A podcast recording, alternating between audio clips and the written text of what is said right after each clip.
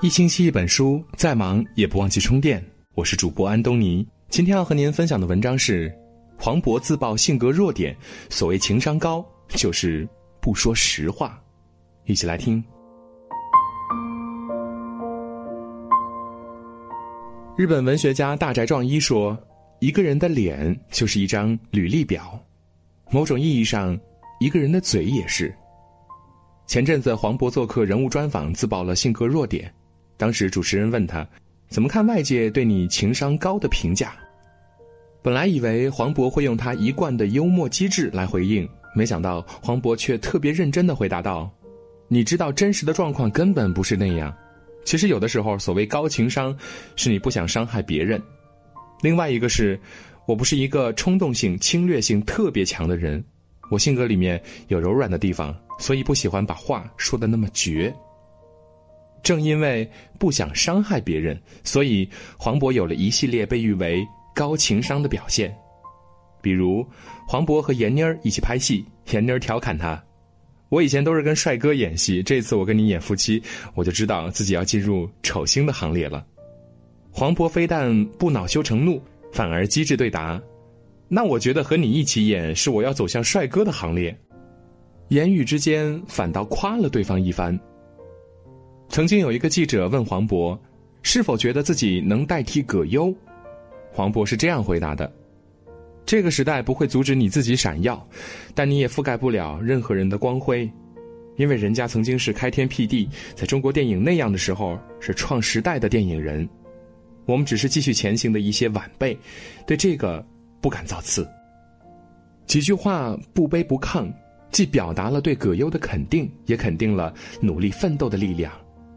在一档综艺节目中，林志玲如愿嫁给了黄渤。节目组要求黄渤对志玲姐姐说一段话，黄渤脱口而出：“你演绎了无数段爱情，希望有一天能够看到你脸上露出真正的，不是剧本里的笑容。”一番话说的林志玲热泪盈眶。随后，林志玲多次公开表示，以后找对象就要按照黄渤的模子去找。所以，很多时候，一个人的智商决定了他的下限。但是一个人的情商决定了他的上限。所谓情商高，不仅仅体现在语言和技巧上，更体现在内涵和修养上。真正情商高的人，并不一定多会说话，但一定是内心柔软、不想伤害别人的人。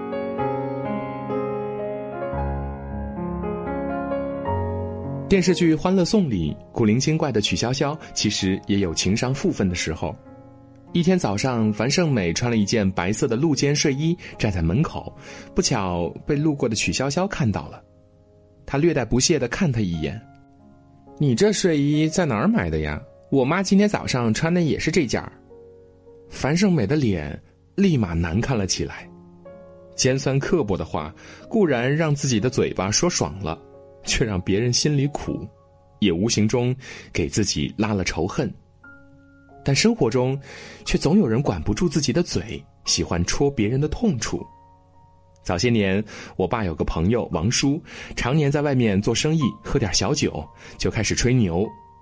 有一次，我家里来了好几个客人，王叔也在里面，他喝多了几口酒，又开始了各种吹嘘。我跟你们说，我有的是人脉，你们有啥事儿尽管找我，包在我身上。他一边拍拍自己的胸脯，一边又给自己灌下一大口酒。我二叔看不下去了，脱口而出一句：“就凭你！”他正要往下说，我爸立马端起一杯酒递给我二叔：“来来来，大家高兴，多喝几杯。”故意打断了二叔的话茬子。事后我问我爸：“干嘛不让二叔往下说？王叔这个人一天到晚吹牛，不打草稿。”谁不知道他生意没做成，赌钱倒是输了不少。我爸淡淡的说：“你二叔说了又怎么样呢？除了逞一时口舌之快，还给你王叔找不痛快。成年人的世界，哪有容易可言？你王叔已经够苦了，别往人伤口上撒盐。”我一怔，这才知道，原来我爸并不是不知道王叔吹牛，只是故意看破不说破。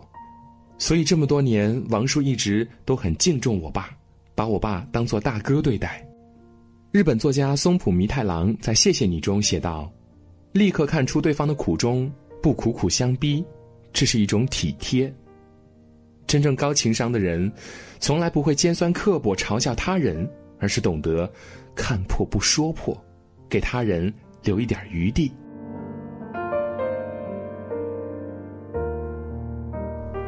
一代国学大师季羡林先生说过：“做人就应该假话全不说，真话不全说。”但生活中却总有一些人喜欢口无遮拦，还自诩性格耿直。在综艺节目《妻子的旅行》里，演员应采儿就是如此。因为程丽莎笑容有点僵硬，应采儿立马毫不客气地指出。程丽莎是因为脸上打了肉毒杆菌的缘故，还让谢娜模仿程丽莎僵硬的表情。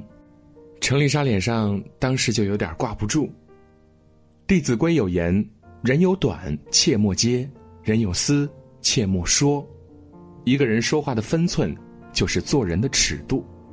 如果把握不了说话的分寸，不但容易得罪别人，还会给自己带来无妄之灾。朱元璋是明代的一个传奇皇帝，在他身上就发生过这样一件轶事。相传朱元璋早年出身贫苦，经常挨饿。有一天，他正饥肠辘辘，好不容易得到一碗土豆，他立马狼吞虎咽，结果却被噎着了。幸亏边上有两个小伙伴，立马递了一杯水给他，这才救了他一命。如今，两个小伙伴得知朱元璋已经贵为皇帝。就前来投奔求赏，一个见了朱元璋也不下跪，先大大咧咧叫一声“朱重八”，这是朱元璋小时候的绰号。朱元璋心里先咯噔一下，面露几分不快。紧接着，小伙伴又说：“还记得那一年你穷的差点噎死吧？没我的话，你早就没命了。”他话没说完，朱元璋龙颜大怒，怕他说出更难听的话，立马叫手下人把他拖出去斩了。另一个小伙伴深知今天的朱元璋早已不是当年的穷小子，他先是扑通下跪磕头，又说了下面这番话：“我主万岁！想当年微臣随驾扫荡泸州府，打破灌州城，汤元帅在逃，拿住窦将军，红孩儿当官，多亏蔡将军。”一番话说的朱元璋龙颜大悦，立马给发小加官进爵。作家韩寒说：“如果你不了解，你就闭嘴，因为你永远不知道别人经历过什么；如果你了解，那你就更应该闭嘴。真正情商高的人，不会随意在公开场合揭人之短，而是懂得把握说话的时机和分寸。”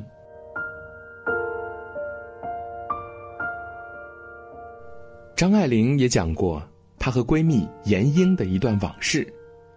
年轻时，张爱玲和闫英同去香港求学，又正好同乘一艘船，一路随行，就成了无话不谈的朋友。在张爱玲的很多作品里都提到过闫英，比如在《闫英语录》里，张爱玲开篇一句就是：“我的朋友闫英说，每一个蝴蝶都是从前的一朵花的灵魂，回来寻找他自己。”香港沦陷时，张爱玲还和闫英同睡一张床，晚上缺被子就用大而光滑的杂志盖着。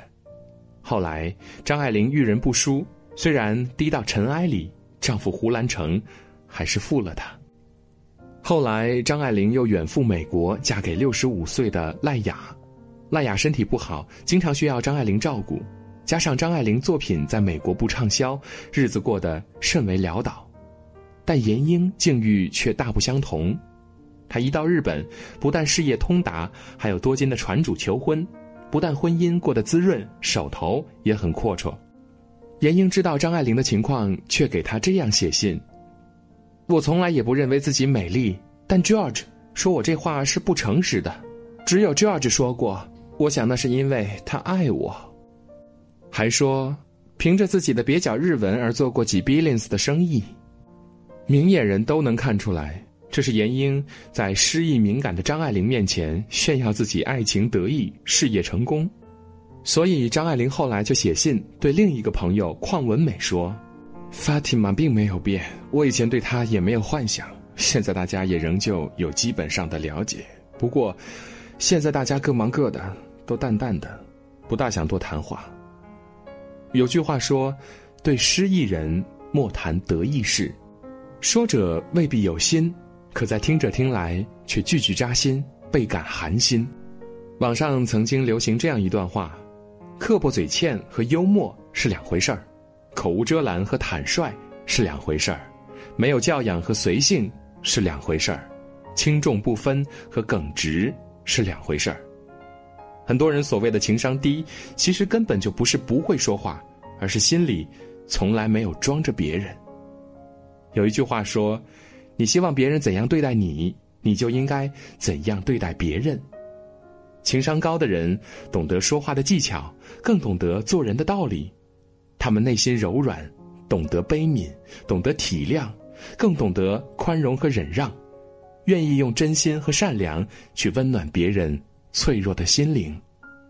这样的人才能让人久处不厌，心生欢喜。好了，这就是今天跟大家分享的文章。如果您觉得好看，欢迎在文章末尾点击“好看”，和万千书友一起分享好文。我们明天见。谁能够划船不用桨？谁能够扬帆没有风向？谁能够？离开好朋友，没有感伤。我可以划船，不用桨；我可以扬帆，没有风向。但是朋友啊，当你离我远去。我却不。